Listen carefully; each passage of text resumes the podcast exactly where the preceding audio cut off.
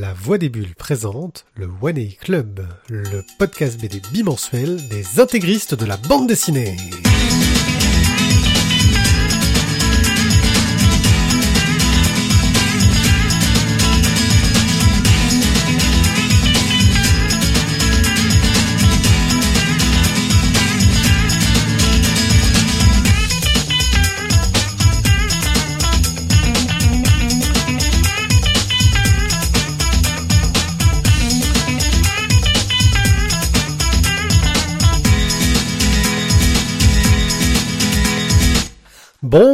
Bonjour à tous, bonsoir si vous nous écoutez le soir, car vous pouvez nous écouter quand vous voulez.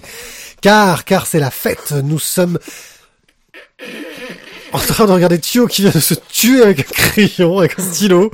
Je, je sais pas ce qu'il a fait. Euh, Je on a évité. planté mon critérium dans le doigt et ça fait putain qu'il est mal Mais de sa race. comment on peut en arriver là? Excusez-moi. Bon, il s'est trompé de côté pour le stylo, c'est- ça lui arrive de temps en temps.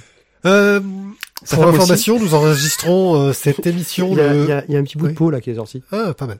Nous enregistrons cette émission le, le, le 26 novembre, donc euh, quelques jours après les attentats de Paris. Euh, on va pas trop épiloguer dessus, c'est pas notre sujet. Nous, ce qu'on va faire, c'est qu'on va continuer à parler de BD. On va continuer à essayer de vous conseiller de la bande, bande- bonne bande dessinée.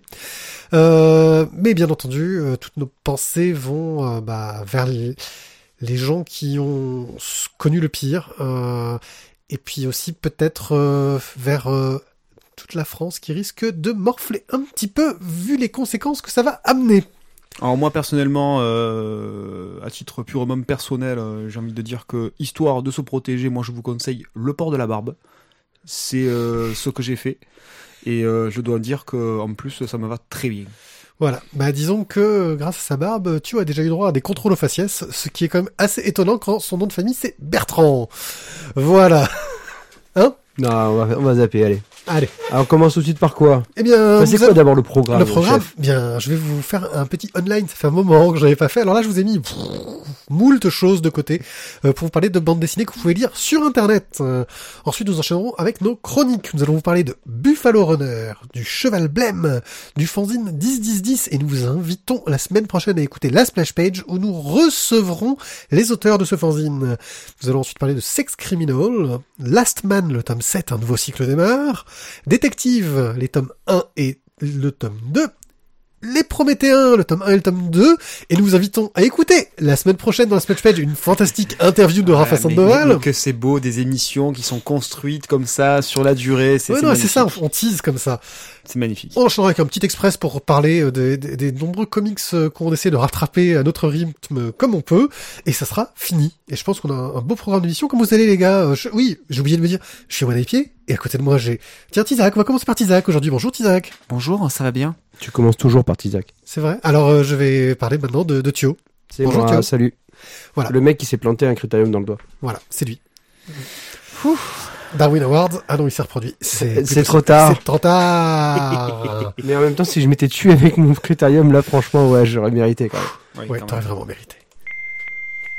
Online.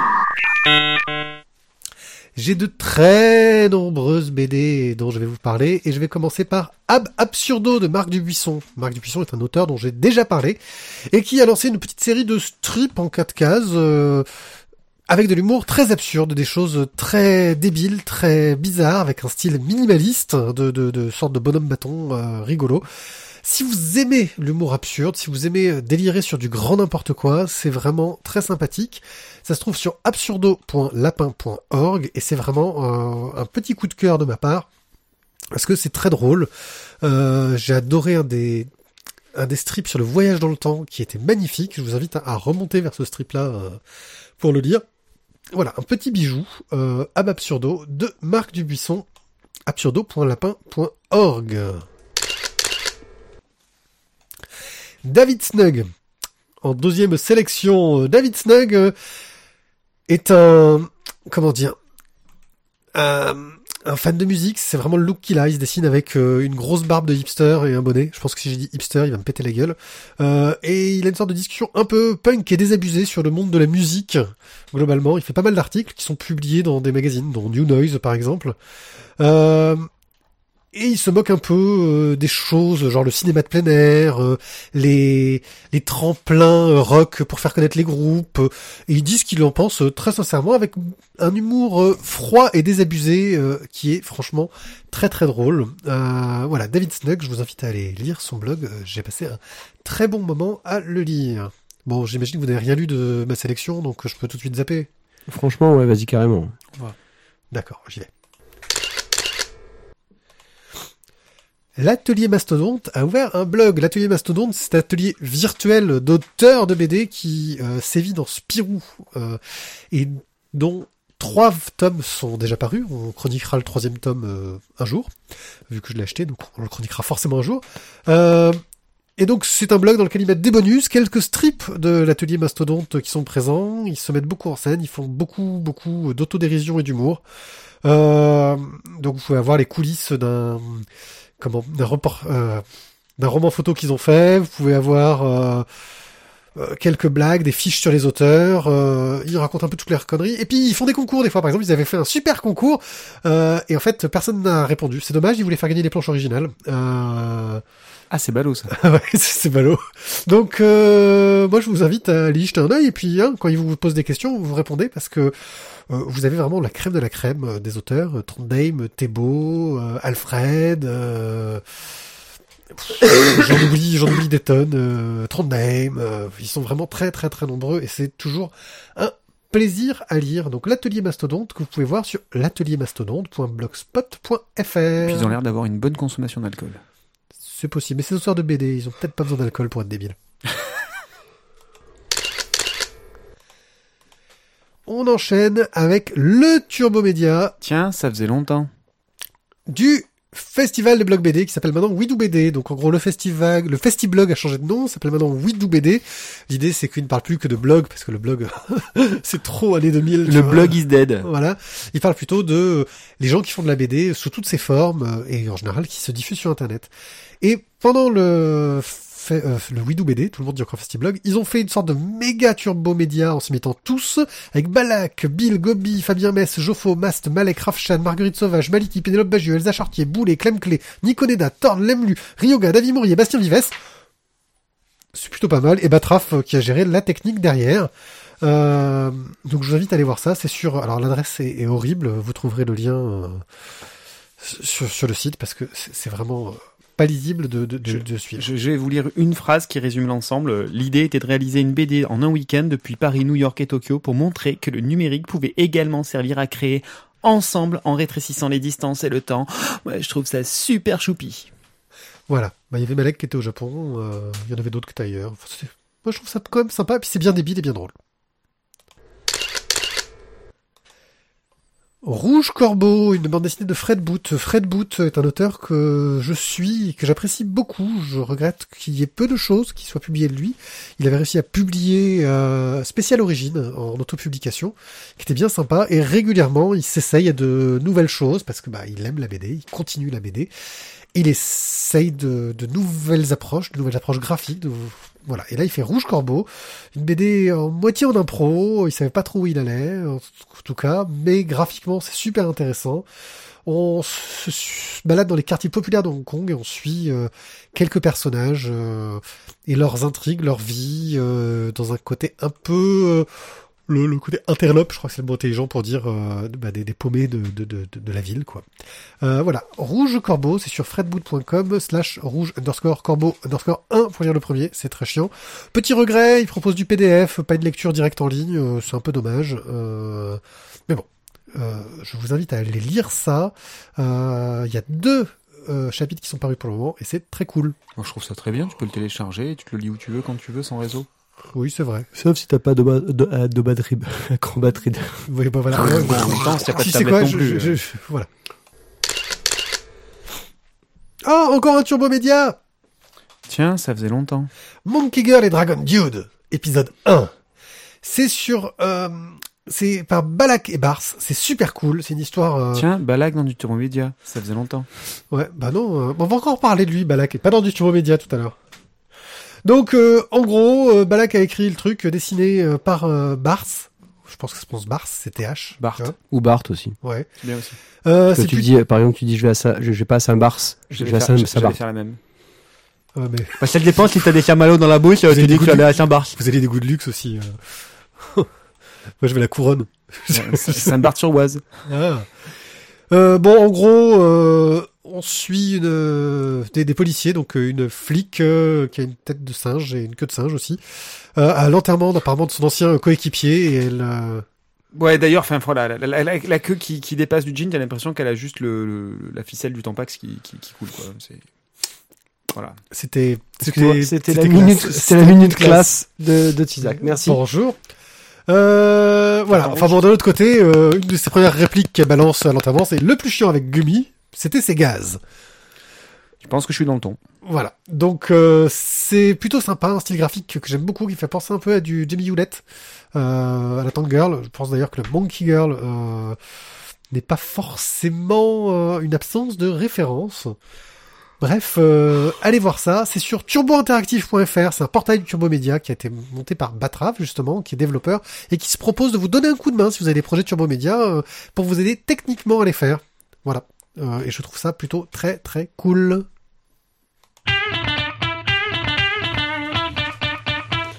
Et nous allons commencer par Buffalo Runner. Buffalo. Buffalo Je Runner. savais que t'avais envie de la faire. Merci, je te remercie. Je t'ai lancé, tu vois. Pour une fois que c'est pas toi qui chante. Ouais, Eh, comme quoi, mais tu vois, c'est un virus. C'est euh, ouais, ouais. Alors donc, euh, on retrouve déjà un bouquin édité par les éditions Rue de Sèvres.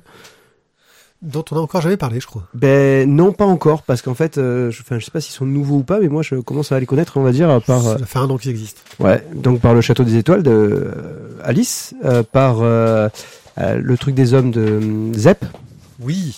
euh, et donc Buffalo Runner aussi euh, de Tiburce de Tiburce Auger. Alors là, Auger. là, là, on Auger. Auger, Auger, Auger. Auger. voilà, Tiburce Auger, euh. Timer's Hunger. qui est déjà connu pour avoir fait donc euh, Au roule, le souffleur de nuages, qui était exceptionnel, un super bouquin. Euh, surtout Gorn. et aussi, oh s'il te plaît, merci. Oh, c'est c'est mon, c'est mon truc quoi. Gorn, voilà. Bon, qu'est-ce que c'est que Buffalo Runner? L'aventure commence en fait dans un, une sorte de, chez un photographe qui, euh, qui prend en photo des, des, des, des gars de la ville qui viennent pour se faire euh, tirer le portrait en faisant croire en fait que c'est des, des vrais gars de l'Ouest quoi. Euh, le gars de l'Ouest qui a, qui a vécu, qui est couvert de poussière. Et le gars dit mais attends mais comment est-ce qu'il faisait avant pour se balader dans l'Ouest avec tout ça sur le dos quoi? Bon, on passe à la suite. Et là il recommence à regarder tous les portraits qui sont sur le mur. Et puis là il fait oh celui-là il est super joli et tout. Et là le photographe fait ouais mais ça c'était ça c'est un vrai gars de l'Ouest. Ça c'est Ed Fisher. Et plan suivant on se retrouve avec euh, une famille avec donc le père les deux enfants qui sont en petite carriole qui ont quitté la Nouvelle-Orléans pour aller euh, vers euh, la ruée vers l'or, quoi, hein, vers, vers la Californie. Ils vont s'arrêter dans une petite ferme euh, au Mexique à peu près pour demander euh, un petit peu d'eau, se reposer. Et là, bon, bah, ils vont se faire attaquer. Et avant, on va dire que bon, bah, il va se passer plusieurs choses euh, graves. Le, le, le petit meurt, euh, la fille se fait violer, le père est pendu par les pieds. Mais avant qu'ils arrivent à tuer toute la famille, d'un coup, bah, les trois brigands se font tuer par un mec, un grand cow-boy qui arrive. Le cow-boy, ils ont désingué les trois, il a les trois méchants. Et bah, disent ça a dû attirer euh, les, potes des brigands, donc on va se réfugier dans la, petite bicoque la nuit avec donc la fille qui est la seule survivante. Et pendant cette nuit, il va raconter toute sa vie de cow-boy. Le mec, il a été euh, récupéré par les Indiens, il a fait, euh, il a fait la guerre contre les peaux rouges, il a fait, il a été le, chef de la sécurité d'un d'un d'un plan d'un agriculteur français, enfin un éleveur français qui était venu se, se mettre au Texas. Euh, le mec, il a eu 12 vies, quoi. Il te raconte tout ça Il a été pendant. chasseur de bisons. Ouais, il te raconte tout ça dans la nuit. Et, et, et voilà, c'est. Je vais pas aller plus loin parce qu'après, ce serait encore raconter l'histoire, mais c'est absolument génial. Voilà, je, je peux pas aller au plus, plus loin que ça. Bon, déjà, j'aime beaucoup le, le, le dessin de, de Tiburce, c'est. euh, euh, depuis Gorn, depuis Oroul, moi j'aime bien la gueule de ces personnages. Il a vraiment des. euh, c'est pas de la caricature, mais ils ont tous un visage qui a un faciès qui est vraiment particulier. Donc je pense que là, c'est soit on aime, soit on n'aime pas. Mais, euh, mais voilà, là, il fait tout, il fait comme d'habitude presque toujours tout tout seul. euh, avec euh, le scénario et le dessin. Mais c'est vraiment splendide au niveau du dessin. Au niveau de l'histoire, bah, c'est on revisite un peu le western. On est vraiment sur un western désabusé, le, le cowboy qui, qui te raconte toutes les merdes qui lui sont arrivées dans la vie. Et finalement, le, truc un peu euh, euh, idéalisé euh, de- du, du cowboy, là, et, il, en prend quand même un bon gros coup dans la gueule, quoi.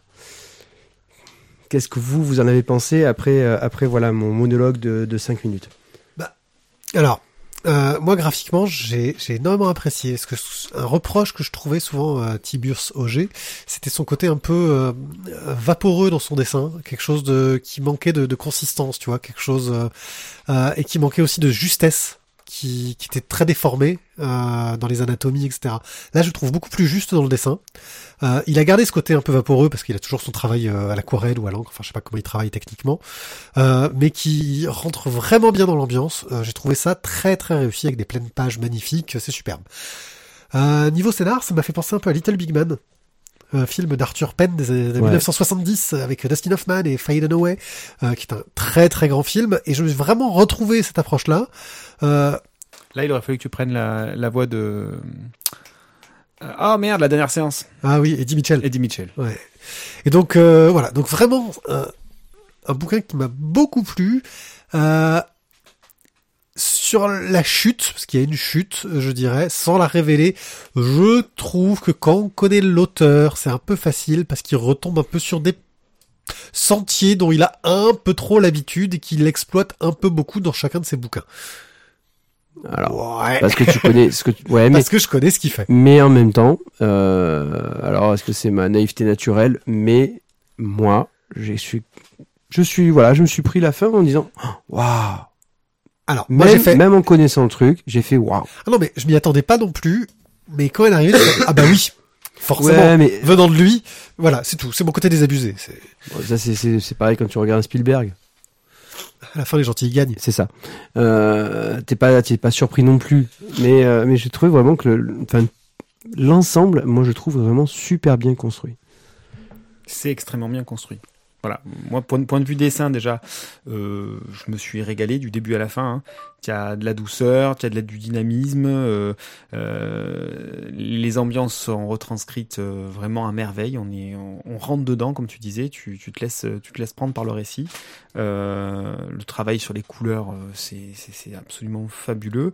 Il y a du chaud, il y a du froid, il y a de la poussière, il y a de la tension, il y a de la haine, il y a de la colère. C'est c'est juste génial. Et, et sur le scénario, bah voilà, la, construction se, fait avec beaucoup de flashbacks qui sont assez longs sur la vie de- d'Edmund Et, chaque morceau raconte à la fois des événements marquants pour, euh, pour Fisher, euh, ses rencontres, euh, ses amours, euh, les objets fétiches qu'il va avoir et comment il les a récupérés, notamment son Colt. Et tout ça, ça en parallèle avec la construction de, des États-Unis et des, événements marquants, des événements euh, vécus, des événements humains, le, racisme anti-indien, le, le racisme anti-juif, le mythe du tout est possible, mais en même temps euh, pas de manière aussi euh, glorieuse que ce qu'Hollywood veut bien nous le, montrer. Euh, même chose, le mythe des, self-made men, euh, euh, bah, c'est pas si jojo et c'est pas été si facile que ça avec euh, quand bien même autant d'argent et de bonne volonté qu'on veut. Euh, les grands espaces, les, banques qui se mettent en place et qui vont être les rois du monde. Bref, euh, voilà, c'est extrêmement complet, dessin, scénar, c'est que du bonheur. Pour moi c'est euh, c'est- à lire et à offrir. Et alors, tu, tu en ferais quoi À lire et à offrir.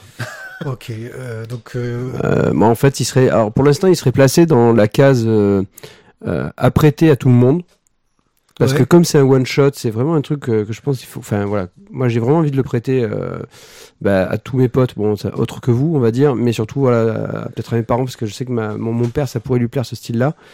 Donc apprêté au départ et une fois qu'il aura fait le tour, il sera en fait euh, juste euh, dans la case euh, ce que je relis vraiment fréquemment, quoi. oui, bah moi je le je l'offre à un fan de Little Big Man parce que moi c'est un film qui m'a marqué quand j'étais jeune. C'est un très très bon un très très bon film et j'ai retrouvé un peu cette ambiance et ce ton avec une approche légèrement différente. On suit un autre chemin, mais on est un peu dans le dans, même ordre d'idées. un très très bon bouquin. On passe au Cheval Blême, le Cheval Blême de David B, publié euh, chez l'association euh, pour la modique somme de 14 euros. Euh, Tu, tu nous balances quand même le prix d'un bouquin où l'éditeur insiste pour que le, le prix soit mis sur un sticker derrière parce Ouais. que tu comprends, c'est pas un objet commercial. non, mais justement, voilà, je veux pas que, que des gens mettent n'importe quel prix sur ce bouquin. Euh, Ah non, c'est le prix, c'est le code barre qui est sur un sticker, pardon. Ouais, parce que le, que le prix est affiché directement Tiens, paf dans tes dambis. Ouais, c'est une réédition. C'est un des premiers bouquins de l'association. Bah, Vas-y. Oui, parce qu'effectivement, c'est un recueil qui date quand même de 1992. Euh, c'est pas du tout jeune, mais euh, comme je suis en train de me montrer ma collecte complète de David B, ben forcément, euh, je repars aux sources. Euh, donc ce recueil qui date de 1992 et qui condense une douzaine de, de cauchemars de, de l'auteur, euh, que l'auteur a pu faire dès 1981. Euh, donc ça remonte assez loin. On est dans, dans une espèce de, de voyage onirique, fantasmagorique. Euh, on a de l'étrange et de l'horreur qui se mêlent, euh, avec un petit peu d'absurde au milieu. Euh, bref, ce sont des rêves. hein. On est bercé par tout ça, avec tout ce que ça peut engendrer. de, de vrai, de faux, de d'horrible. Alors on est dans une retranscription en pur noir et blanc. Ça correspond vraiment à l'ambiance de, de cauchemar dans, dans laquelle euh, le livre et l'auteur veulent nous baigner. Euh, comme toujours, David B joue avec cette simplicité du, du, du noir et du blanc, de l'extrême gros plan à quelque chose de bien plus large, euh, de l'absorption au rejet des éléments du décor, un travail sur les angles de vue. Bref, c'est du David B, bien que ça fasse partie de ses, premières euh, publications. Euh, et l'auteur bah, nous trimballe dans, ses délires, euh, pour reprendre, j'ai oublié le nom de, ce chroniqueur, les délires en absurdie, dans lesquels l'horreur est présente, hein, bien sûr, on en a des cauchemars, et, ce bah, dès le départ, voilà, dès le premier cauchemar en 81, euh, et pourtant l'auteur était déjà assez jeune, alors jeune pour écrire, pour s'en, mais finalement assez âgé pour pouvoir se rappeler. C'est pas des cauchemars d'enfant puisqu'il il avait à peu près 22 ans à l'époque. Donc voilà. Je saurais pas dire si c'est un incontournable de David B. Ça, je vous laisserai juge. Euh, mais ce qui est agréable aussi, c'est que euh, ben, l'auteur se, livre complètement dans, dans ce bouquin. C'est très très personnel. Euh, à défaut d'être ben, une référence pour, pour les lecteurs, ça pourrait en être une bonne pour les psychiatres en tout genre, euh, en devenir euh, ou qu'ils le sont déjà, euh, parce que les, histoires sont euh, extrêmement riches de détails, je trouve, pour une retranscription de, rêve. Ils sont tous plus terribles et plus loufoques que les autres. Voilà, le, le, le- à la fin du bouquin, je pense pas qu'on arrive à dire si c'est un livre qui plaît ou qui plaît pas. Euh, c'est un livre qu'on traverse et que voilà l'auteur nous fait part de, de, ce qu'il a vécu et encore une fois voilà moi ce que je retiens c'est la, la quantité de détails qu'il arrive à, à, retranscrire de, de ses cauchemars. Ouais, alors euh, moi je t'avoue que c'est plutôt le bouquin qui m'a fait culpabiliser en fait. Je me suis posé la question euh, est-ce que j'ai vraiment des rêves de merde hein ou ou est-ce que j'ai des rêves extraordinaires mais que j'ai pas la capacité de David B de m'en rappeler Ou est-ce que tu as une santé mentale euh, bien meilleure que David B?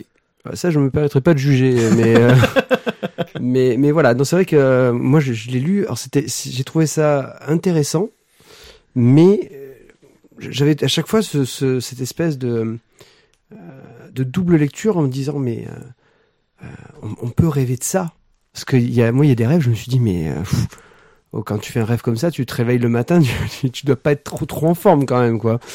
Et il y en a d'autres, ouais, tu te dis, mais c'est un, un monde complètement barré, quoi. Ce... Tu, ta nuit, tu la passes dans un monde totalement onirique avec des, trucs euh, pas cool, quoi. Enfin, voilà. Alors moi, j'ai surtout vu comme euh, un, travail de jeunesse, puis un travail sur le sur le temps. Euh, C'est-à-dire qu'il y a beaucoup beaucoup de rêves de 80 et beaucoup beaucoup de rêves de 91 et assez peu entre les deux. Euh, on a l'impression qu'il a commencé à noter des rêves en 81, qu'il a fait une pause et qu'en 91 il s'y est remis. Ou alors c'est juste qu'il a noté que les rêves récurrents. Ouais. Enfin, quoi qu'il en soit, ce que je trouve très intéressant dans ce bouquin, c'est que les premiers rêves sont très très euh, textuels. On a beaucoup de textes sur les cases. On a une narration. Euh, c'est de l'illustration de texte. Et quand on arrive vers les derniers, on a quelque chose qui est beaucoup plus proche de la narration de bande dessinée, où on a du texte euh, avec pas, il n'y a pas de narratif au-dessus, euh, où on a vraiment une évolution. On sent, voilà, un, progrès dans la façon de raconter euh, au niveau de l'auteur. Euh, c'est peut-être aussi une façon de se souvenir des choses, mais j'ai vraiment trouvé une progression dans la façon qu'il avait de, raconter les choses, et c'est ce que j'ai trouvé intéressant. Après, euh, voilà, c'est un bouquin euh, sympa, c'est joli pour du David B, euh, mais c'est vrai que ça reste un peu anecdotique euh, par rapport à, aux autres bouquins qu'il a pu faire. Complètement d'accord. vous en faites quoi? Moi, je dirais c'est juste à emprunter au, au pote qu'il a acheté, mais pas plus. Bah, le pote qu'il a acheté est content de d'attaquer sa, sa collègue de David B. Enfin, de compléter sa collègue de David B. Moi, je, je, le donne à un pote insomniaque parce que je me dis que non, ça alors... peut l'occuper. Non, alors ça, je le passe pas à un insomniaque. Justement, voilà. il aura pas envie de dormir, peut-être. Non, là, ça sera mort, là. Voilà, non, mais moi, je trouve ça oh, non, sympa. Non, je veux dire, tant qu'à pas dormir, autant dire des trucs rigolos. enfin, si on veut. Rigolo. Le fanzine 10-10-10, euh, nous avons les deux premiers volumes qui sont parus, euh, qu'on se peut se procurer assez facilement quand on rencontre les auteurs en festival, donc euh, autant dire que c'était pas forcément si facile que ça, mais qu'on peut aussi se procurer si on va sur leur site et qu'on les contacte, on leur demande. Ils ont eu la gentillesse de nous l'envoyer, nous les interviewons dans la prochaine splash page, qui paraîtra la semaine prochaine. Euh, les auteurs du collectif, euh, ce sont principalement Rion, Willow et Piki dans le tome 1, qui sont rejoints euh, par Nesties, Blop et Humus dans le tome 2. les histoires sont assez variées dans des styles très différents. on est vraiment du fanzine à l'ancienne, c'est-à-dire dos agrafé, on a l'impression que c'est de la grande photocopie A4, c'est du noir et blanc. ce qui malheureusement fait que sur beaucoup d'histoires c'est un problème parce qu'on sent qu'elles ont été pensées pour la couleur. Il y en a certaines, euh, j'étais triste de voir que c'était gâché entre guillemets qu'elles soient publiées en noir et blanc. C'est-à-dire que euh, je me dis waouh ça, ça doit trop jeter mais en couleur. Euh, donc il y a des histoires très variées dans des styles très variés, quelques histoires complètes, des histoires à suivre dont la vieille maison sur les West Street et le voyage de terre. Euh, qui sont euh, assez sympathiques. Alors le voyage de Terre nous raconte euh, l'histoire de la Terre, mais on en parlera plus longuement, je pense, quand on chroniquera cette BD qu'on a reçue en intégrale. donc en gros là on va suivre la Terre qui est personnifiée, qui veut se balader à travers l'univers. On a la vieille maison sur les West Street qui va suivre un, artiste sculpteur avec ses collègues et à qui va arriver des choses étranges. C'est personnellement moi la la, BD qui m'a le plus euh, plu. Je trouve le style graphique euh, vraiment sympa, un peu cette veine euh, BD d'horreur à l'américaine. Tu vois, cette tranche de BD d'horreur grande américaine que, que j'aime beaucoup. une ambiance qui est très réussie et un style graphique qui colle super bien au noir et blanc pour le coup, qui marche très très bien. Je vais pas m'attarder sur les trucs, peut-être que vous, vous pouvez me parler d'autres histoires qui vous ont vraiment euh, plus marqué que d'autres. C'est toujours difficile hein, de, de, chroniquer en, peu de temps un collectif. Euh, alors, moi, Lazare, j'ai bien aimé l'univers qui est, qui est présenté et, euh, et la, la, construction du scénario euh, m'a plutôt bien plu. Ouais, c'est un, un, univers un peu euh, arabisant, genre mille et une nuits. Ouais, au-delà de l'univers arabisant, on, on, termine sur une sur une ouverture et sur un départ et sur des aventures euh, lointaines. Bref, j'ai trouvé l'idée, le concept intéressant, la mise en place et le relationnel euh, entre ces personnages euh, intéressants. Ce que j'ai bien aimé moi aussi dans Lewis Street, c'est l'ambiance qui est donnée. voilà, maintenant je trouve qu'il y a beaucoup de bonnes idées de départ, beaucoup de voilà, de bonnes idées, que ce soit au niveau du dessin, que ce soit au niveau du scénario. Euh,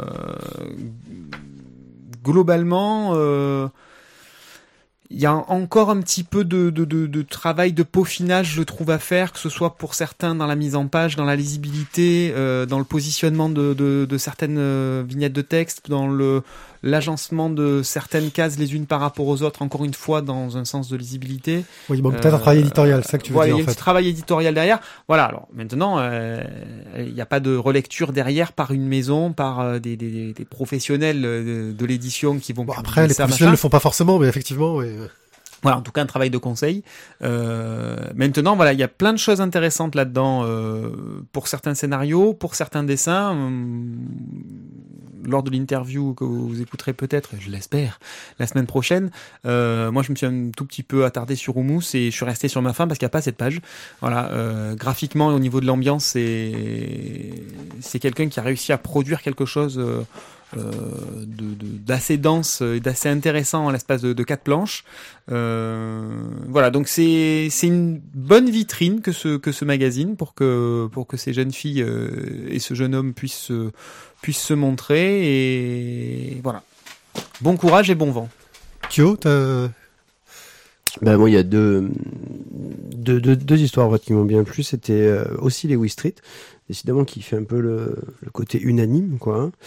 Et, euh, et c'est vrai que j'ai trouvé graphiquement euh, les quatre pages de Humus qui, ouais, il y a pas, y a pas beaucoup de texte. Il y a, y a vraiment que du, euh, que du graphique, mais, mais ça, ça va, c'est vrai que ça m'a pas mal parlé quand même.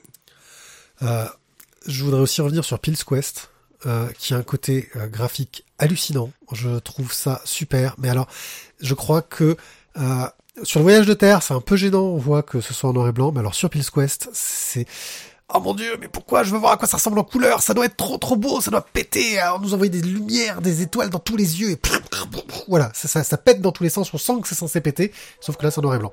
Euh, Pilsquest, je, de mémoire, je me rappelle plus qui l'a qui l'a pensé et produit, mais euh, je l'ai. Alors, je ne le savais pas encore. euh, voilà. Donc, je, je, je, je ne sais pas si euh, si elle bosse dans le même domaine que certaines de ses de ses collègues, mais je trouve que c'est pensé comme un dessin animé. Euh, au niveau des cadrages, au niveau de la façon dont l'action est menée, au niveau des effets, je trouve qu'on est euh, qu'on est dans des dessins animés actuels euh, au niveau de la façon dont c'est réalisé. Vous en feriez quoi J'en parle autour de moi pour que les gens s'y intéressent. Kyo Dès qu'il a récupéré un poumon, il, il vous en parle. Hein. attends, Dès. Tiens, je te le rends. Merci. Euh, moi, ce que je- j'en ferais, c'est que, a priori, le problème, voilà, c'est que tu sais très bien que je ne suis pas trop fanzine. Euh, c'est vraiment pas le truc que j'a- j'apprécie de lire. Euh, surtout en fait parce que c'était la même raison pour laquelle j'aimais pas, je, je, je suis pas fan de Spirou ou euh, euh, ou du journal de Mickey. C'est le, le le côté feuilletonnant. Je, je préfère avoir vraiment le, le, le truc complet en une fois et lire juste quelques pages. Moi, ça m'insatisfait grandement. Par contre, voilà Tu parlais l'avantage. pas d'une BD chez Rue de Sèvres, feuilletonnante, dont t'es à fond. Je trouve que tu te contredis quelque peu. Enfin, je, je dis ça comme ça. Hein.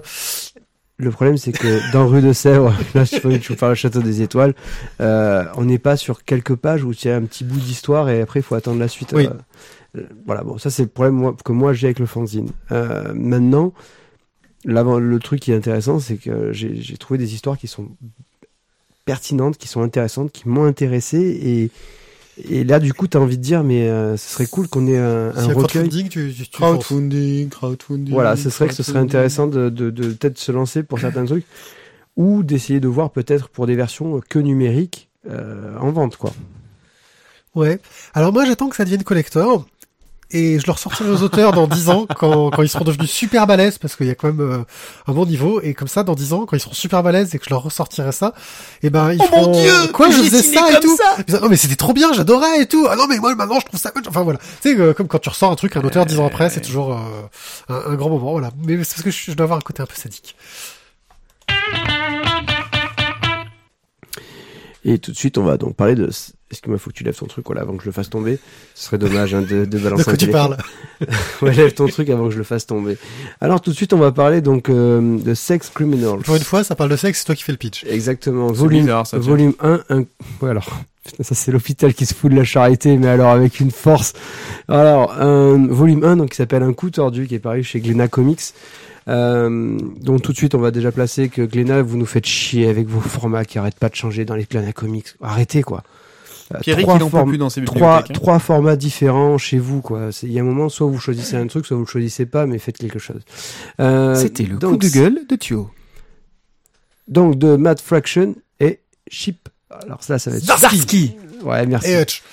Ah, Putain, c'était j'ai pas eu le temps de la faire C'était trop facile. Merde. Alors de quoi ça nous parle euh, Alors Suzy, en fait, qui est une bibliothécaire, euh, a remarqué en fait la première fois qu'elle a eu euh, un rapport sexuel qu'il se passait des choses étranges. Non, c'était pas un rapport sexuel. C'est un rapport sexuel avec elle-même. C'est un, un rapport, rapport sexuel sexuel. avec sa main droite. Ben, c'est déjà un rapport sexuel. Ou gauche. Euh, Ou les deux. finalement, donc, elle a croisé John, qui est un acteur. Alors, euh, on- Jon. on Jon. l'appelle- On l'appelle, on Jon. L'appelle Rajong. Elle s'appelle Suzy. Hein Et lui, il s'appelle Jong. Impeccable. Euh, ce qui est bien, c'est que dès que ça parle de cul, tout de suite, on part en vrille. Allez. Alors, euh, donc du coup, euh, ils se rencontrent une, une fois, voilà, ils passent une soirée ensemble, ils vont coucher ensemble. Et quand ils couchent ensemble, il se passe quelque chose d'énorme. Ils stoppent le temps. Ils peuvent figer le temps euh, pendant quelques minutes. Euh, et ben, ça va leur permettre quand même, voilà, de euh, d'essayer, voilà, de profiter de leur pouvoir. Ben, qu'est-ce qu'on pourrait faire si on a figé le temps? Bonne question. Qu'est-ce que eux vont faire? Eh bien, ils vont essayer de faire des Braquage. des braquages. Ah bon? Ouais. Voilà. Voilà pour le pitch. Alors au niveau euh, bah, déjà du scénario, euh, je pense que là clairement on peut pas dire que c'est du vu revu, c'est quand même plutôt très original. Euh, Comment ça? Toi, quand tu fais l'amour à ta femme, t'as pas le temps qui se fige? C'est pas assez bien. C'est pas assez. Ah ben voilà. ça va pas être ça, va être ça, ça va être Voilà. ça. C'est la, la différence, elle est là, Matt. Voilà. Faut s'entraîner Ou alors c'est c'est Eve, c'est celle qui se touchait les deux doigts et hop elle arrêtait le temps. C'est ça. C'était dans je sais plus quelle série. C'est ça, ouais. La, la fille elle parlait à, à une lampe de à une lampe sur sa table. Mais pourquoi je connais ce générique Pierrick, tu fais peur de temps en temps. Graphiquement, vous en avez pensé quoi vous? Alors, graphiquement, on est dans du euh, comics indé, euh, un beau travail sur la mise en page et surtout un gros travail sur la couleur. Parce que ces moments où il fige le temps, entre guillemets, euh, sont graphiquement très très représentés. Euh, ça reste assez sobre et efficace, j'ai envie de dire. Euh, parce que on est dans quelque chose de très très narratif, avec beaucoup de texte en, définitive, très très peu d'action. Euh, mais euh, le dessin vraiment arrive à c'est très bien raconté en fait. Il y a une narration qui est très fluide, même s'il y a des moments. Alors j'ai eu l'impression de temps en temps parce qu'ils jouent beaucoup sur les flashbacks, les retours en arrière, etc. euh, Il y a des moments, j'ai eu l'impression que le bouquin était posé dans le désordre parce que euh, il y a des moments qui m'ont semblé pas très clairs. Maintenant, c'est vrai que c'est j'ai envie de dire, c'est entre guillemets une sorte de, leçon de narration, c'est-à-dire que euh, il commence en nous disant, hey, je vais vous parler de cul, mais je le fais pas tout de suite. euh, Vous allez devoir attendre un peu avant que ça devienne intéressant. Et ils arrivent à parler d'autre chose. Euh, voilà, donc graphiquement, il y a ce côté sympa, mais surtout, ce que j'ai trouvé intéressant dessus, c'est que premièrement, ça parle de cul euh, crûment, j'ai envie de dire, sans être vulgaire. Euh, Il y a aucune vulgarité dedans. C'est donc d'ailleurs, euh, on est- on n'est pas dans du porno, on est même pas dans de l'érotisme, j'ai envie de dire. Ça parle juste de, de, de- de choses naturelles. Mais c'est juste que leur, leur pouvoir euh, magique, entre Euh, guillemets, euh, vient du fait qu'ils ils ont un orgasme. Et ensemble. surtout, ils arrivent à traiter vis-à-vis de ce, ce scénario euh, de casse, quoi. hein, c'est une BD de casse, euh, d'un sujet euh, très rarement traité, euh, ou alors dans des BD très intimistes, un peu planqués, tout ce qu'on veut. Euh, de la découverte de la sexualité. En tout cas, dans ce tome-là, il parle beaucoup de la découverte de la sexualité, de bon Dieu, je viens de faire quelque chose avec mon corps, je comprends pas ce qui se passe, comment est-ce que j'en parle et avec qui? Euh, Quelque chose qui, qui est un sujet qui, qui est un peu tabou en fait, euh, parce que euh, bah, n'importe qui, euh, la première fois qu'il y a un truc avec son corps, qui comprend pas ce qui se passe, euh, t'en parles à qui? Et puis elle n'est pas majeure, a priori. Oui. Euh... Oh. Et puis apparemment une famille un peu puritaine. euh, Enfin bon, euh... la difficulté là-dessus. Euh, non, pas une famille puritaine. Le papa Ouais. n'est pas là et la maman est défoncée. Euh, à côté de ça, il se des gros délires dedans avec un passage comédie musicale euh, à la Queen. Yes. Voilà, au milieu de la BD. Et, et tu vois ce passage-là, et tu fais, mais oui, je suis dans une comédie musicale, sauf que t'as pas de musique, t'as rien du tout, mais t'es t'es dedans. Euh, voilà, très réussi. Et en plus, j'ai beaucoup aimé, au final, euh, les dernières pages où il y a beaucoup de, de détails, de, de, de notes, de délires, euh, de, de blagues des auteurs. euh, Le, le, le, le moment où ils font, euh, ils refont les dialogues d'une case, où ils font une petite sorte de petit remake sur un film érotique qui s'appelle Barton, Barton Fink, et, toutes les cases possibles étaient quand même excellentes. Et enfin bon voilà, c'est- ça arrive à être drôle, mais à avoir une certaine profondeur en fin de compte, euh, et à traiter des sujets, j'ai envie de dire assez graves, en tout cas pour un jeune qui découvre son corps, c'est grave. Maintenant on en rigole, hein, mais à l'époque euh, on n'en rigolait pas, je pense. Euh, voilà, c'est assez réussi. J'ai envie de voir où ça va mener parce que ça part à limite dans un côté super héroïque et j'ai peur que ça parte un peu dans le n'importe quoi dans le tome 2 que je n'ai pas encore lu, même si On verra dessus. Ouais, c'est pareil. J'ai pas encore lu le, le tome 2, mais euh, j'ai hâte de le lire parce qu'effectivement, euh, on mélange un peu les les genres. On est dans le dans l'enquête policière, on est dans le fantastique, on est dans le euh, il y a une ambiance un peu manga aussi au niveau de, de, de certains de certains traitements. Euh, Il y a ce côté sexuel mais qui est très tempéré par le, le, le, le dessin cartoony. Euh, ok. Ouais. On, On est en train de le perdre. on- on le perd, mais on va on va le récupérer. Hein. Mais si t'enlèves ton casque, on t'entend quand même. hein. Euh, si, si, si pour Noël vous trouvez dans un catalogue une paire de poumons, vous n'hésitez pas, vous, vous nous envoyez un mail, hein, y a pas de souci. Euh, donc bref, c'est oui il y a du sexe, euh, mais en même temps c'est le sexe des, des vrais gens qui découvrent le sexe, des jeunes, hein, tout simplement, c'est la vraie vie quoi.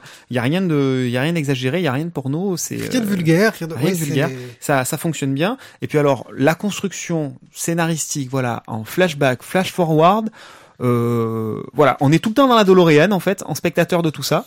On est dans la DeLorean et, et hop, hop, hop, hop, hop, on se balade à droite, à gauche, machin, un coup en avant, un coup en arrière.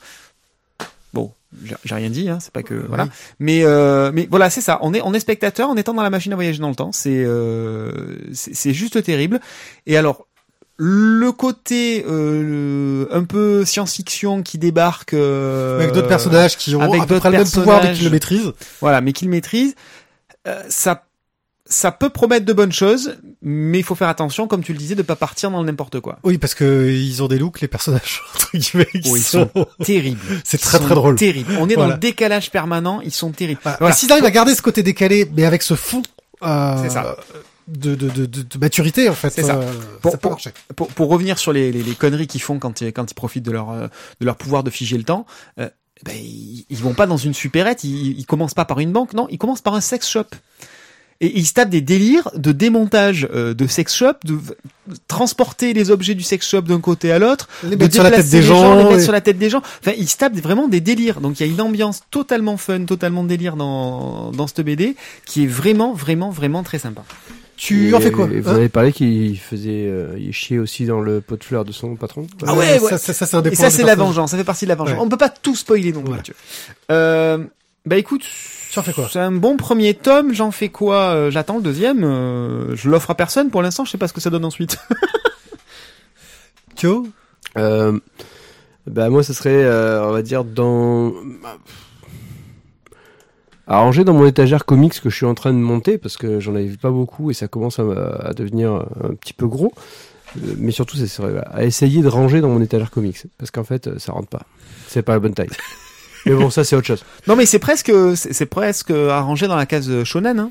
Mais t'as pas de case shonen. C'est ça, exactement. Alors euh, moi je le range entre le guide du sexuel et un Manara. Euh, parce qu'en fait j'ai du mal à savoir euh, où le classer entre le truc euh, adulte et le truc euh, éducation sexuelle, tu vois. Euh, parce qu'il y a ce côté-là, il y a un côté qui, qui je pense est intéressant. euh, Ouais.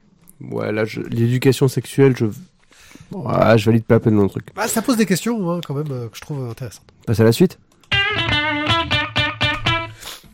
Last Man, tome 7. Alors bon, je vous le dis tout de suite. Hein. Euh, je vous préviens, euh, si vous ne voulez pas avoir de spoil sur les tomes 1 à 6, vous passez à la rubrique suivante qui traitera d'une autre bande dessinée. Euh, parce que là, forcément, on attaque un nouvel arc qui se passe dix ans après les six premiers tomes. Et donc forcément, ben, je vais vous parler de, choses qui se sont passées dans les tomes 1 à 6. Alors on attaque. Pour rappel, Marianne est morte.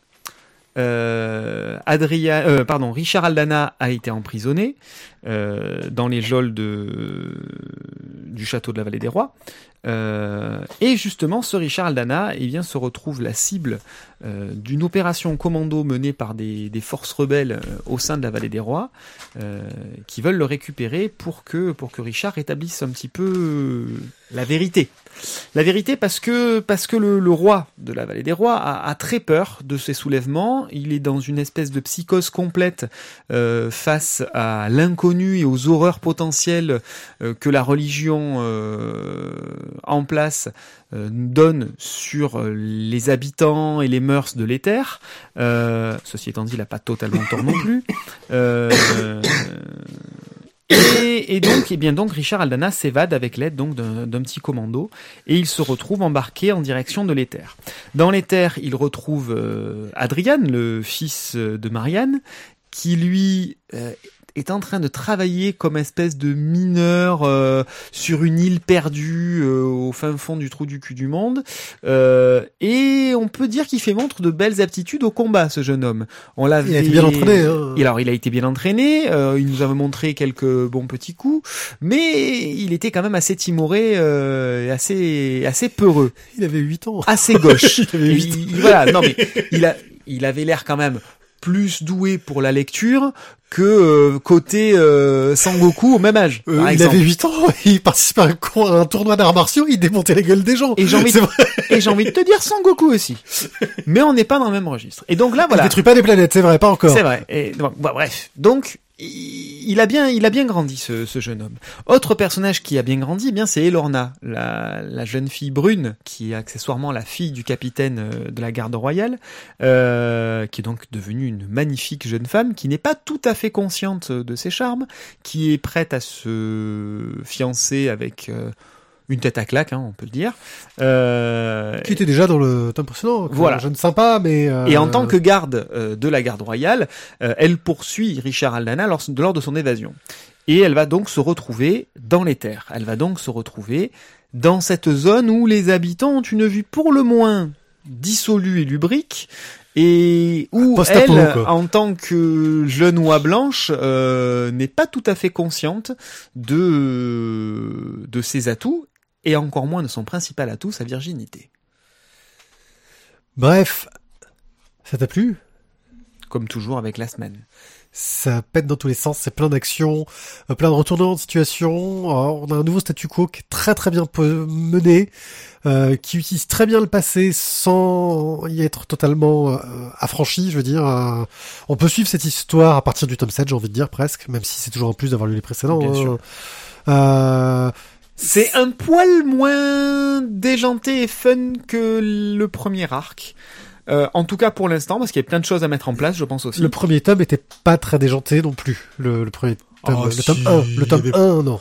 Il y avait plein de références à, d'autres choses. Là, il y a moins de références euh, Ouais. annexes. Euh, il y a un peu moins ce côté délirant. Mais les personnages sont toujours très bons. Il y a plein de cases, plein de répliques où je me suis fendu la poire euh, comme un bossu. Euh, voilà, c'était, ça reste du très très bon. Moi, j'ai bien aimé la référence en fait à, au, au, au shérif de James Bond, J.W. J- Pepper. J.W. Pepper, j'ai fait exactement la même. je J'en ai parlé à ma femme. C'est J.W. Pepper. Voilà, voilà. Appelez mon cousin J'ai rappelé, j'ai raté la, la référence. Ah ouais, tu as raté la référence. Ah ben ça, il faut voir que tu, que tu le regardes. Donc c'est dans, dans James Bond, c'est le, le, le flic euh, perdu au fin fond de la campagne du sud euh, qui chic et qui crache par terre. Euh, C'est pas dans le mot pistolet d'or qu'il croise la première fois? Parce qu'en fait, il le croise, il est en vacances. Je sais plus, je m'en rappelle pas.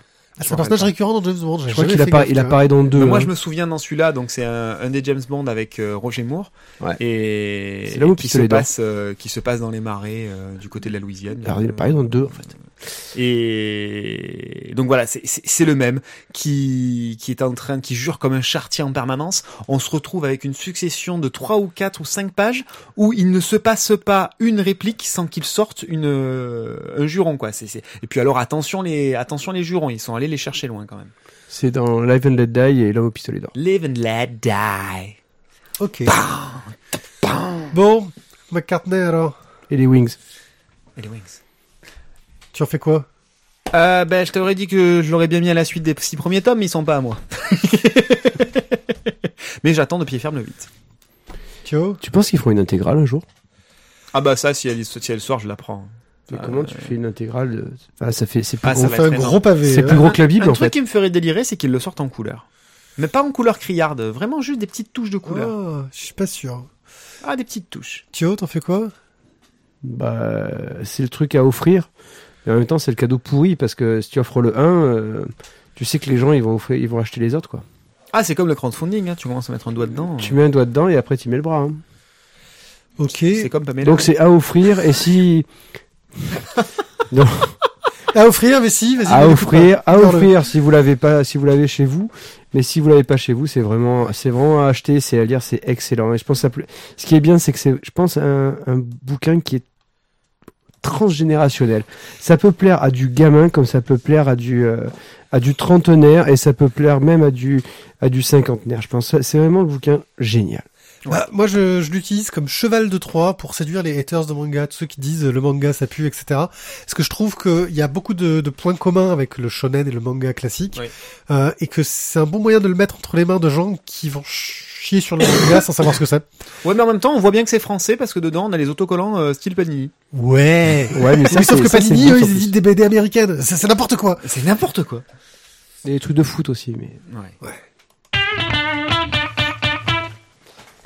Détective, euh, les tomes 1 et les tomes 2. Détective, c'est une série dérivée euh, de 7 détectives. Euh, alors dans la série 7, Il y avait Ouh. sept détectives. de, où à chaque fois il y a 7 trucs. Alors il y a eu 7 nains, il y a eu 7 détectives, 7 samouraïs, Sept 7 pirates. 7 pirates, enfin je sais pas quoi, enfin 7 trucs. Enfin, tout le sept temps. nains, ça c'est une connerie. Hein. Ça pas. C'était-. Si, pas. sorti. Non, non, c'était pas. Non, pas sept nains. Non, c'était Blanche Neige. Ça. Non mais il est vraiment sorti. Non, sept c'était nains. Blanche Neige et sept nains. Mais je t'assure que 7 nains est sorti. Non, c'était Blanche Fesse et les sept. Non, C'est un des derniers qui est sorti. Blanche-Main et les voilà. sept Bon, on s'en fout, c'est un des derniers qui est sorti. mais Blanche je t'assure. Fesse, c'est les sept. Et sept Et nains. Voilà, euh, Wilfried Lupano d'ailleurs au scénario. Enfin bon. Euh, là, c'est Xavier Hanna qui scénarise. Euh, Et pas. euh, Et bah il y avait sept détectives, donc il a prévu sept histoires avec chacun indépendante, avec chacun des détectives qui sont dans la, la BD. Sept détectives que je ne l'ai pas lu. Vous l'avez lu? Non. Non. Mais, mais pourtant, c'était une série qui m'intéressait parce que je trouvais le concept intéressant. Le concept est intéressant, mais c'est comme toutes ces séries à concept. Il y a des tomes très bons, des tomes moyens et des tomes de merde. À ce que j'ai entendu dire au niveau de la critique. Euh, là, on a sept détectives dans des genres très différents euh, qui vont essayer de voir un peu tout le euh, le panel des, des, des histoires policières. Euh, et donc, on commence avec un tome 1 qui va s'intéresser à Miss Crumble. C'est un peu la Miss Marple. Hein, euh, Miss Crumble, le monstre beauté. Ouais, oui, parce ouais. que pour, pour compléter ce que disait Pierrick, en fait, les, les sept détectives en question reprennent des personnages connus euh, de la littérature ou de la, des séries télé qui proviennent parfois aussi de la littérature, et euh, avec des, des noms juste euh, légèrement modifiés. Donc voilà. Donc Miss Marple, c'est Miss Crumble. Voilà. Donc là, on est. Euh, Miss Marple un peu, un peu bodybuildé quand même. Disons que voilà. Ah oui. Euh, je vais venir Elle là-dessus. envoie. Ouais. Euh, Disons qu'elle a plus de, de poitrine que Miss Marple la vraie, C'est plus Derek que Derek, quoi. ouais. Ouais. ouais. Et c'est un peu étonnant qu'elle tienne comme ça, étant donné qu'elle est censée être plus toute jeune. Mais bon, euh, et que voilà. Bon, Euh, c- elle est là, retraitée. ça c'est de l'entretien, ça c'est autre chose. Ça, c'est l'entretien, ça. Bref, on est en 1918. euh, ils sont dans leur petit bled paumé qui s'appelle, je cherche, Sweet, Sweet Cove. Cove. Et euh, bien sûr, il va y avoir un meurtre et ils suspectent quelqu'un quelqu'un qui surnomme le monstre beauté qui laisse des grosses traces de bottes euh, boueuses derrière. Et Miss Crumble, qui elle a souvent aidé la police et les détectives, etc., commence à s'intéresser à cette affaire euh, et à essayer de comprendre ce qui se passe parce que c'est lié avec le retour de la guerre euh, d'un homme qu'on croyait mort et dont la femme est devenue alcoolique entre temps, machin chose. Et bien sûr, il va y avoir une histoire d'héritage. euh, On est à fond dans les, dans les, dans les mêmes histoires qu'Agatha Christie, quoi. Ouais. Euh, je vais essayer de le faire vite parce que j'ai quand même deux tomes euh, à résumer. Euh, c'est sympa, euh, graphiquement j'ai trouvé ça très joli, très dynamique. J'ai un peu du mal à, à savoir où veut en venir, je sais pas si c'est le scénariste ou le dessinateur, à faire un personnage de retraité aussi sexy. Euh, C'est la cougar. ouais, c'est c'est assez étrange. Euh, elle a un décolleté, je je sais pas. Enfin bon, c'est trouve que c'est un peu gratuit pour le coup, mais bon. Euh, sinon, l'intrigue est bien menée. C'est un poil bavard quand même. C'est tout à fait dans le genre littéraire que c'est censé représenter, mais en BD, je l'ai trouvé un peu lourd à lire. Euh, voilà. Euh, et puis en plus, j'ai deviné qui c'était le coupable avant la fin. Donc, Mais ça il se la euh, pète parce qu'il a recommencé le bouquin deux fois aussi. Ouais, c'est peut-être pour ça. J'ai mis en deux fois parce que c'était lourd à lire. Euh, vite fait, votre avis sur celui-là Euh, Moi, j'ai trouvé l'ambiance euh, vraiment digne de ce que c'est censé, re- ce à quoi c'est censé ressembler. Euh, voilà, même remarque que toi sur euh, Miss Miss Marple là, qui qui a pris des anabolisants, qui a pris des cours avec Véronique et Davina. euh, bref, euh, elle tient une forme plus qu'exemplaire. Euh, bon, ceci étant dit, le scénario tient la route avec ce qu'il faut de d'humour et ce qu'il faut de d'intrigue, euh, de suspense. C'est assez dynamique, euh, pour, mais en même temps, ça reste dans le ton. Voilà, on n'est pas dans du Chuck Norris. Euh, Il y a pas mal d'indices visuels, l'air de rien, et du coup, on se met à chercher nous aussi euh, tout au long de la lecture. Je pense que c'est pour ça que j'ai trouvé, est-ce que c'est le Whodunit classique, c'est-à-dire qu'on a plein de suspects, ouais, euh, on a plein d'indices dedans, et l'auteur nous donne les moyens de trouver. exactement. C'est pas facile, mais on peut trouver. Exactement. Voilà. Donc du coup, j'ai trouvé que c'était c'était très très bon parce que bien mené et graphiquement et au niveau du scénario. Thio Bah moi c'est moi qui les ai achetés donc j'ai trouvé ça vraiment bien quoi. Ouais, des fois, tu bonne merde, genre, t'achètes jamais de merde, toi. Euh, rarement, rarement. J'ai un goût très sûr. Tu- Non, tu es En très fait- bien conseillé par la BDRI Aix-en-Provence. Non non en fait. Putain, le placement de produit. Oh, le placement de produit Non, en fait, euh, je dirais simplement que je suis euh, bien conseillé par mon goût. Comme c'est comme c'est des trucs que j'aime a priori, forcément, je suis pas déçu parce que j'achète. Moi, moi, moi, moi, moi, moi. Moi, moi, moi. Euh, non, alors donc très de présentatrice, c'est vraiment, je trouve, la, la représentation de dans la série elle-même des euh, de tous les types de détectives. On a Miss Marple. euh, dans d'autres, on va avoir euh, du Hercule Poirot. On va avoir un peu de euh, du côté Mike Hammer. Mike Hammer, ouais. Bah, là, Clairement, c'est le ça, tome c'est 2, le c'est deuxième Mike Hammer. tome. ouais. Richard Monroe, là, on est purement, donc 1935, la grande gloire d'Hollywood. Euh, et là, on est dans le Polar Hardboiled. Ah ouais, mais là, il me l'a enfilé, mais alors d'une force. Non, mais c'est il y a le tome 2, 3, 4, 5, 6 et 7 qui y sont passés. Non, Ouais. mais vas-y, il me parle Non, de mais c'est- On a du timing, Non, c'est pour enchaîner, c'est pour, pour Oui, c'est pas pour euh, te, te faire du mal, rassure-toi, que je te l'enfile. Euh, donc, euh, oui, on est dans une ambiance euh, polar hardboil avec le mec avec la tête pleine de bandages. Ça m'a beaucoup fait penser à Unread Bullets pour le coup. Euh, et là, ouais, on est dans une histoire dans le monde d'Hollywood. C'est beaucoup plus léger dans le ton, beaucoup plus viril et musclé, beaucoup moins bavard aussi, j'ai trouvé. Euh, et c'est plus le genre de polar que j'apprécie en bande dessinée. C'est-à-dire que Miss Crumble, c'est quelque chose que j'apprécie plus en littérature qu'en bande dessinée. Euh, et là, je trouve que, pour le coup, Richard Monroe est beaucoup plus efficace. Euh, et pareil, un dessin un peu cartoony, euh, bien péchu comme il faut. Alors c'est pas euh, le même bien dessinateur. Hein, Non, ça change de dessinateur C'était chaque Guy fois. Nebeau euh, sur le sur le premier et c'est Nicolas Sûr sur le deuxième. Par contre, au scénario et la couleur, ce, ce sont les mêmes. hein.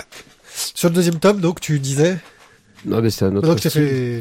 Euh, c'est un autre style, mais euh, moi je trouve que tous les, bou- enfin, tous les bouquins sont vraiment dans le euh, dans l'archétype des différents euh, enquêteurs qu'on peut trouver. Euh, le Mike Hammer dans le tome 2, euh, le Hercule Poirot dans le tome 3. Euh, et puis il y a beaucoup, je trouve que ce qui est, intéressant, c'est qu'il y a beaucoup d'humour en fait dans, dans les trois bandes dessinées. C'est vraiment agréable à lire. Elles se lisent toutes indépendamment. C'est, je pense, une bonne série. alors là, je dirais tout de suite ce que je peux en faire. hein. C'est une bonne série à offrir parce que c'est que des one shot quoi. Et chacun peut y trouver son petit plaisir. Euh, ça fait une belle collecte. Voilà, je trouve que c'est vraiment la bonne idée Noël. Euh, Je vous la donne tout de suite. C'est la bonne idée. Achetez ça pour Noël. Voilà, c'est mon avis. Moi, je suis complètement d'accord avec toi. Euh, tu as pas trop parlé du scénar sur le sur ce deuxième Non. tome. C'est pas Euh, accéléré, parce que c'est vrai qu'on a, on essaie d'avoir un timing maintenant. Euh, ouais, bon, on essaye. Euh, bref, donc c'est Avalamon et James Cromwell qui sont des, des étoiles montantes du cinéma, euh, machin. Et, et, et, et James euh, s'écroule sous l'effet d'une balle à blanc, euh, mais qui, qui était censée être à blanc, mais qui ne l'était pas tant que ça. James Lee. James Lee.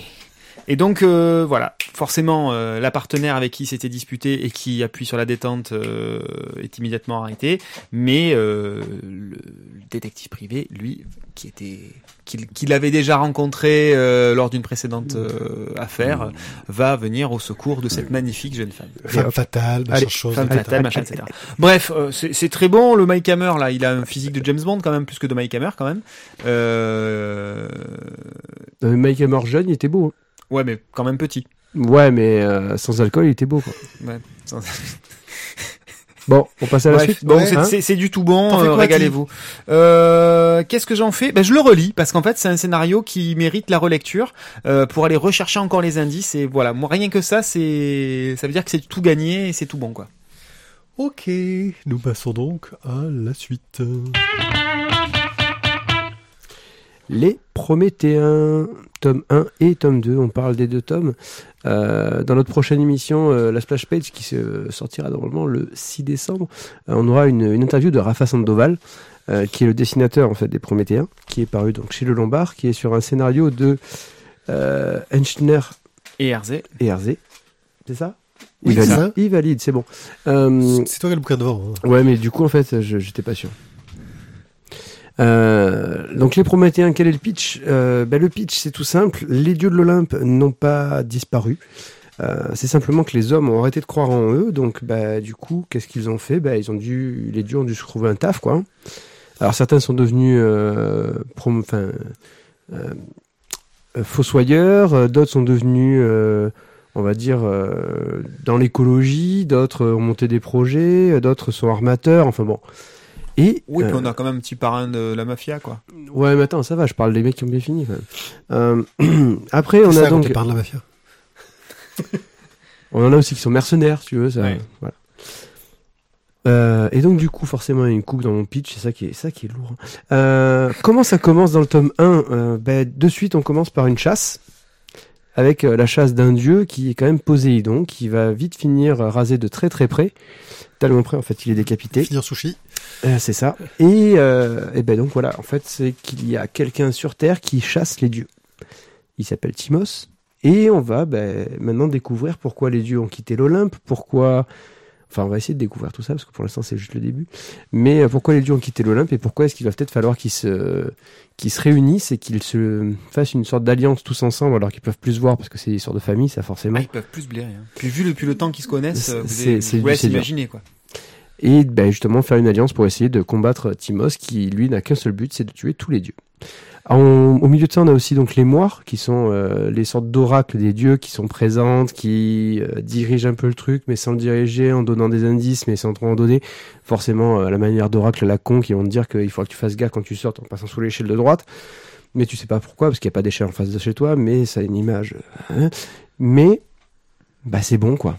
Tout Ah, ça. C'est très bon. Euh, ce qui est intéressant, c'est qu'on a deux tomes qui, qui ont des approches très différentes. On a un tome 1 qui est vraiment axé sur les dieux et la relation qu'il y a entre les dieux, et un tome 2 qui s'intéresse aux humains qui se retrouvent confrontés à cette affaire parce que euh, ils vont tomber sur des cadavres euh, et se rendre compte qu'il y a des problèmes au niveau ADN quand même, que c'est pas très humain tout ça. Ouais, Ouais, mais, ouais. euh, mais par contre, euh, Avec les moyens de la police grecque euh, de nos jours. mais par contre, moi, ça me pose un petit souci. Moi, j'ai un petit souci avec le tome 2, c'est que j'ai eu du mal à, à un moment à différencier les personnages. Mais vraiment, j'ai eu beaucoup de mal. Oui, il y a deux personnages féminins, euh, il y en a un secondaire et un principal, et à un moment donné, on sait plus trop lequel est lequel. C'est un peu Parce le sait plus de euh. quel côté on est de l'Atlantique. Euh, C'est pas faux. c'est- moi, ça a été, là, ça a été un moment où j'ai, j'ai marqué une vraie pause dans la lecture, parce que je me suis dit, je- je- j'ai raté une étape, il se passait quoi? Ça m'a fait ça aussi. ouais. Oui, oui. Euh, Même, euh, même sensation. Mais ça reste euh, très efficace, euh, une, une intrigue super prenante. On a envie de savoir en fait euh, ce qui va se passer, comment les dieux ont évolué. euh, Bah, Surtout qu'on commence à avoir des réponses. En plus, on a euh, euh, comment ça s'appelle euh, On a Zeus qui est toujours dans ses travers mythologiques et on a toujours Hera qui est bah, dans ses travers mythologiques aussi. Ah, et, et elle a bien raison. Euh, et l'air de rien, voilà, tout ça, ça fait quand même un, un sacré, euh, Ah, c'est un sacré bordel. hein. c'est un sacré bazar, Ouais. mais qui est, qui est, qui est quand même voilà vraiment intéressant. Euh, très bon. Même moi, sur ce deuxième tome, le, le, le, le- le côté angle de vue depuis les humains sur les événements euh, surnaturels, euh, je trouvais que c'était un traitement qui était, euh, qui était vraiment très, très, très, très sympa. Euh, on traite aussi l'impact que ça a sur leur vie au quotidien, l'impact que ça a dans leur boulot. Euh, et puis merde, il y a des meurtres entre dieux, euh, entre super-héros, si on devait faire une comparaison. Eh ben, il y a des enquêtes de la police dessus. Et oui, c'est c'est pas en bas. Oh ben ça nous concerne pas, ils vont régler ça entre eux. Non, voilà, c'est ça, ça les, ça les, il y a, bah, il y a un impact fait, direct sur leur boulot et sur ont- leur vie. C'est qu'ils ont retrouvé des corps. J'ai hâte de voir la confrontation justement qui arrivera sans doute dans le tome 3 entre les humains et les dieux et comment ça va être géré.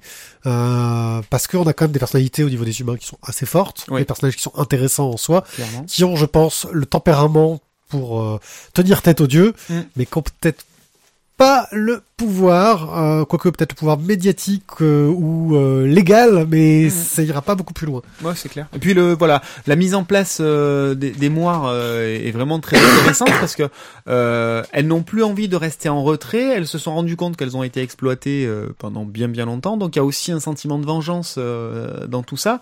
Et visiblement, vu qu'elles ont un pouvoir non négligeable, euh, ça peut réserver pas mal de pas mal de surprises euh, pour la suite.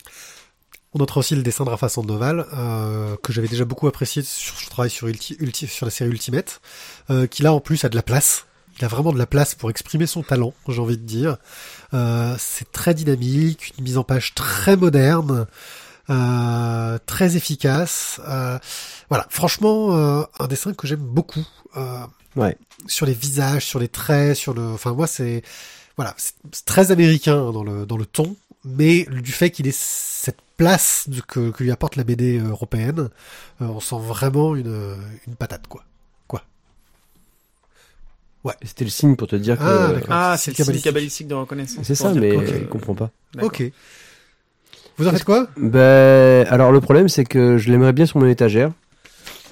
Moi, en fait, je l'aimerais bien dans ma collecte. C'est, c'est, je pense, le, le style de, de, de, de, ouais, c'est le type d'histoire que j'aime bien garder. Bah moi aussi, donc on va devoir se battre. hein. Je, Bah, vais je- appeler, je je- vais appeler Timos. Ouais, le problème c'est que en fait, euh, One IP va nous faire pareil. Moi, j'aimerais bien le garder aussi. Et là, on va être à mon avis assez emmerdé quand même. Ouais, on va tirer à la Bah moi j'ai envie d'attendre l'intégrale pour tout dire d'un coup parce que je pense que c'est le genre de récit euh, qui qui supporte un peu mal l'attente entre les tomes. C'est un peu difficile après de t'y retrouver tes bébés parce qu'il y a beaucoup de personnages quand même. Oui, Et je beaucoup pense que ça mérite un petit intégral euh, une fois que les, les quatre euh, tomes seront parus. Voilà. Combien de tomes? Euh, quatre qui sont prévus il me semble, hein, c'est ce qu'avait dit Rafa. euh, Je ne m'en rappelle plus. Il vous le dira euh, la semaine prochaine dans l'interview que nous avons fait au Festival des Calanques et des Bulles. Avec un magnifique doublage sonore. Ouais. Et nous voici donc dans l'Express. On commence avec Tony Chu, tome 9. Et oui, déjà le neuvième tome, qui s'intitule Tendre poulet. C'est mignon tout plein parce qu'effectivement, c'est le grand retour de notre poulet favori. Hein. Poyo. Poyo is back. Boy, Poyo, Poyo a les boules plus que jamais. Poyo est plus méchant que jamais. Poyo est plus puissant que jamais. Bref. euh, Poyo a un peu l'impression qu'on l'a. Ah oui, qu'on l'a, qu'on l'a poyonisé. Hein, Ouais. Il a pas aimé ça. Il a été bien empoulé quand même. Il a été bien empoulé. T'es con. Bref, euh, bon, on retrouve notre univers euh, totalement délirant avec le, le cibopathe de Tony Chu. Euh, c'est totalement barré, hein, comme d'habitude. Le Chicken Poyo guerrier, donc, est de retour. Olive est présente en tant qu'agent infiltré. On a droit à un dauphin parlant. Euh, je sais plus si on est au pôle Nord, au pôle Sud. euh, bref, c'est c'est- c'est c'est encore un animal totalement starbé. euh, Ouais, donc c'est c'est encore toujours Nawak. c'est encore toujours Nawak. On a encore un mariage à Las Vegas. Euh, c'est barré. Pardon, il Voilà. n'y a pas un mariage, il y a deux mariages à Las Vegas. Parce Et que le deuxième pourquoi- est encore plus barré que le premier. Pourquoi faut continuer à le lire Parce que c'est starbé, parce que ça fait du bien, parce que c'est délirant, parce que ça part dans tous les sens. Euh, parce que l'air de rien, bah, l'intrigue avance gentiment, mais on sait jamais trop où. Euh, bref, ça réserve des surprises. Euh, on se marre, c'est- c'est- ça fait plaisir. Tu valides, tu Ouais, totalement en fait. C'était, je te rappelle, toi, c'était une. Euh, j'ai fait du schwimblick là. Euh, c'était une série en fait que j'ai découvert par hasard euh, quand le Virgin a fermé parce qu'ils vendaient des bouquins à pas cher et j'ai fait ah bah tiens Tony Chou ça fait des années que je voulais l'acheter et en fait j'ai acheté le premier tome je crois que j'ai acheté les les quatre ou cinq suivants euh, dans les Dans les foulée. 15 jours qui ont suivi et voilà c'est vraiment une excellente série je trouve Ok, donc il faut continuer à suivre Tony Chu.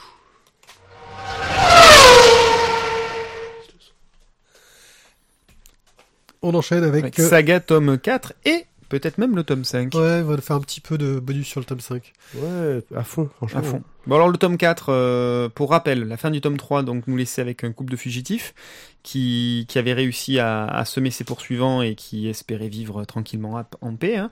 Pour vivre heureux, vivons cachés, voilà leur adage, mais bon malheureusement... Ah, c'est euh, du Roméo, voilà, pour résumer rapidement, c'est les Roméo et Juliette. Hein. c'est ça. C'est deux personnes de peuples différents qui sont en guerre mais qui sont amoureux et qui ont fait un gosse. Exactement. Et bon, euh, donc ils vont essayer de, de rester en contact avec personne pour, pour rester planqués, pour protéger également leur enfant. La, leur fille, donc qui est une donc elle a des ailes dans le dos, c'est pas évident à cacher, euh, c'est c'est- c'est- évident pour personne. Euh, le prince Robo 4, lui aussi, bah, il est un peu dans la, dans la moumouise, hein, parce qu'il est allé se planquer. Euh, il profite largement des joies de la vie, sauf qu'il n'est absolument pas au courant de la naissance de, son, de sa progéniture. Donc voilà, bref, ça, ça, ça présente tout un tas de trucs un peu dans tous les sens. Et surtout, ça montre la difficulté de la vie de tous les protagonistes et de tous les camps. Et la vie de tous les jours. Voilà, c'est-à-dire qu'est-ce que c'est que être père au foyer quand on doit cacher son enfant? Qu'est-ce que c'est que vouloir réussir dans les médias quand notre but c'est d'être planqué? C'est ça. Euh, Qu'est-ce que c'est que Et qu'on a quand même un, un gros caractère et on n'aime pas trop faire de la merde. voilà et que bah on recommence à se disputer sur les tâches de qui fait quoi, qui fait le plus, machin chose, euh, tout en ayant un scénar de science-fiction de malade. C'est ça. Et puis sachant que le scénar revient en plus sur certains personnages euh, secondaires, la marque, le testament, euh, Sophie, la traque, euh, bref. On a l'impression que ça pose un peu au niveau du scénario, de la même façon que les personnages principaux sont en pause eux aussi en essayant de se planquer. Et c'est un peu comme un arc qui se tend, où voilà, ça, ça prend de l'élan en fait. ça prend de l'élan c'est ça Et, on attend le, le départ quoi. Et ben le départ c'est dans le tome 5 et là ça va c'est un peu comme si tu bandes un arc en fait et qui te pète à la gueule tu vois t'as t'as les deux branches qui ont explosé et en fait ta flèche est restée sur place mais par contre t'as mangé sévère dans la face et Quelle belle métaphore filée. c'est c'est par contre voilà c'est un peu la sensation que j'ai eue en lisant le tome 5 c'est que ça part vraiment d'un coup Mais ça part en nawak ou ça part en ah non, bien non, non, non, non, c'est que ça part vraiment. euh, bah, disons que t'as plein de choses qui sont en place et bah, t'as plein de pions qui se mettent à bouger en même temps. Voilà, la partie d'échecs a démarré, quoi. Mais là, tu es, on va dire, t'as tout mis et d'un coup, bah, t'as tous les coups qui s'enchaînent. Et, et c'est vraiment euh, génial parce que les personnages euh, sont obligés de se Enfin, c'est pas que du bourrinisme. Il y a plein de questions existentielles sur, comme tu disais, euh, le rôle du père, le rôle de la mère, le, le rôle du pardon. Qu'est-ce que je peux pardonner, qu'est-ce que je ne peux pas pardonner. Enfin, c'est du bon. Voilà, c'est du bon. Et, le tome 5 vraiment est à lire. Je j'attends la suite, quoi. D'accord, vite falloir que je le lise. Concernant dessin, couleur, euh, c'est toujours Oui. euh, excellentissime. Il y a des pages, sûr. il y a des pages complètes euh, avec des cadrages de malades. Euh, je vous renvoie au tome 4 avec le, la, la page complète sur le roi robot qui apparaît là. euh, Ah ouais. Bon. c'est un vieux. Il il est un peu cathodique. euh. C'est un vieux. ouais, mais c'est le vieux qui a du pognon parce que Ouais. du coup, lui, il a pas en tube cathodique justement. Il a un bon écran plat, plasma, mon cul dans tous Ouais. les sens et il envoie du, il envoie du lourd. C'est Zeus, mais en version écran télé, quoi. Ok, saga à lire, à suivre, très bonne série. On poursuit dans les comics? Euh, on poursuit avec American, American Vampire tome 5. Euh, alors, Henry Preston, qui, c'est, qui est donc le fiancé de euh, Madame la Vampire, euh, il est aux portes de la mort après avoir été attaqué par une horde de vampires. Euh, Pearl Jones, donc, euh, notre vampiresse euh, qui est aussi sa femme. Petit résumé de la base. Euh, Il y a une nouvelle espèce de vampire qui est sur le continent américain, qui peut vivre le jour, euh, qui est un peu bizarre, Et qui est surtout bien plus puissant que plus les autres. puissant, et qui ne craignent que l'or, euh, qui peut leur faire beaucoup de mal. Et on suit en parallèle une jeune vampire gentille et un grand méchant Skinner Sweet, qui est son père vampirique. Euh, voilà, la gentille, elle est dans une association de lutte contre les vampires, et Skinner Sweet se retrouve un peu forcé dans dans cette association. et resté coincé à être euh, dans cette association. Donc Pearl Jones, la vampiresse qu'il a créée, euh, veut se venger à tout prix de cette horde de vampires qui a osé s'attaquer à son mari. Euh, elle accepte donc de rejoindre cette obscure association là, qui est anti-vampirique, ce qui est assez paradoxal, qui s'appelle les Vassaux de Vénus. Et euh, donc elle va demander et forcer la main à Skinner Sweet pour euh, pour mener à bien sa, vengeance. Et l'air de rien, ça va ça va être saignant. Voilà. Là, clairement, le steak, il est pas bleu, le steak, il est pas à point, le steak, il est saignant, sanglant même. Ça envoie du lourd. Donc on a de l'action, on a du sang, on a les deux personnages principaux qui sont associés de façon totalement dévastatrice. Ça fait un peu les buddy Euh, movies à l'ancienne. Exactement, c'est une sorte de bon gros film d'action euh, comme les Américains savent bien les faire. Euh, voilà. Boire Boire Du début à la fin, boire Et après, donc, on passe au tome 6. Alors, en fait, le tome 5 marque quand même la fin du premier cycle d'American Vampire. Euh, le tome 6, en fait, va faire le, le lien entre les deux cycles. Euh, et en fait, c'est essentiel. Enfin, c'est que des, des histoires courtes, que des one-shots, en fait, qui vont soit traiter de personnages qu'on a déjà vus, Mm. euh, soit, en fait, traiter de personnages qu'on ne connaît pas du tout, mais qui sont juste des petites histoires pour euh, situer les, euh, les différents, euh, différentes époques, on va dire, de Skinner Sweet. Nous montrer que le premier vampire américain n'est pas Skinner Sweet, mais c'est un natif. Logique. Euh, oui, aussi.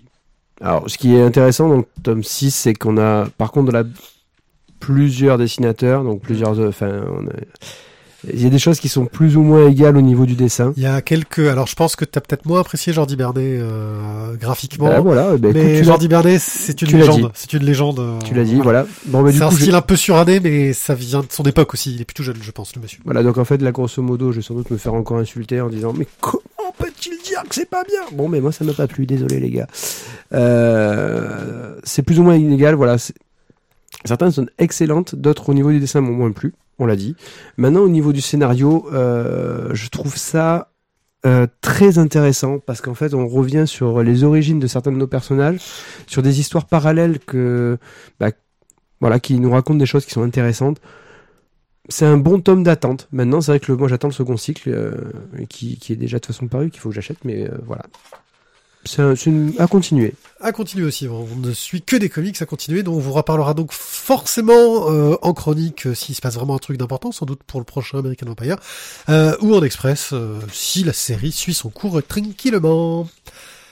bah, merci de nous avoir écoutés. On a fait une émission un poil plus longue que d'habitude, mais on avait beaucoup de choses à dire. Et puis, euh, Isaac était là. Il, on s'est dit qu'on allait faire une émission un peu plus longue pour profiter de sa présence. Il commence à se faire rare. Euh, et c'est vrai que si, si on fait pas des émissions un peu longues, on le voit moins. Tout ça, c'est pour lui en fait qu'on l'a fait, n'est-ce pas, Isaac Merci les garçons. Vous pouvez, comme d'habitude, euh, nous suivre euh, sur Facebook, nous retrouver sur Internet, euh, de partout, lavoidesbulles.fr. On est euh, sur Twitter, c'est moi, c'est moi des pieds. Il y a Oberon 13 aussi. Salut Oberon 13. Salut, salut, salut. Voilà. Euh, si vous avez aussi envie de m'envoyer euh, des, des liens de crowdfunding que vous auriez vu, des trucs super bien qui, dont, dont il faut qu'on parle absolument, euh, n'hésitez pas. Je crois que OneIP après a, a fait mon adresse. Je vais te faire une adresse, tiens. Il a toujours tio.lavoidesbulles.fr. Ok, je te la voilà, tio Théo, c'est facile. Hein. Et donc voilà, n'hésitez pas parce que dans le crowdfunding, il y a des très très très bonnes choses et on, je vous en parlerai bientôt. Voilà, bah, dans 15 jours, la prochaine, la prochaine One Eye Club. Euh, merci à vous. C'était vraiment un plaisir euh, de passer cette soirée en votre compagnie. Maintenant, on va vite ranger se coucher car il se fait tard et que maintenant on est des vieux. euh, franchement, euh, on commence à être réac, euh, on va voir de se coucher et puis voilà quoi. Ouais, un peu un, un peu bobo de gauche refoulé quoi. Ouais, c'est ça. Bonne gauche refoulée. Bonne soirée à tous. Merci Bonne de à écoutés. Alors là, vous le voyez pas parce que c'est de la radio, mais j'ai les deux, les- doigts levés. hein. Hop. Voilà, non, ils fait. étaient pas levés quand tu as dit. Ciao. Allez, ciao ciao. Bye bye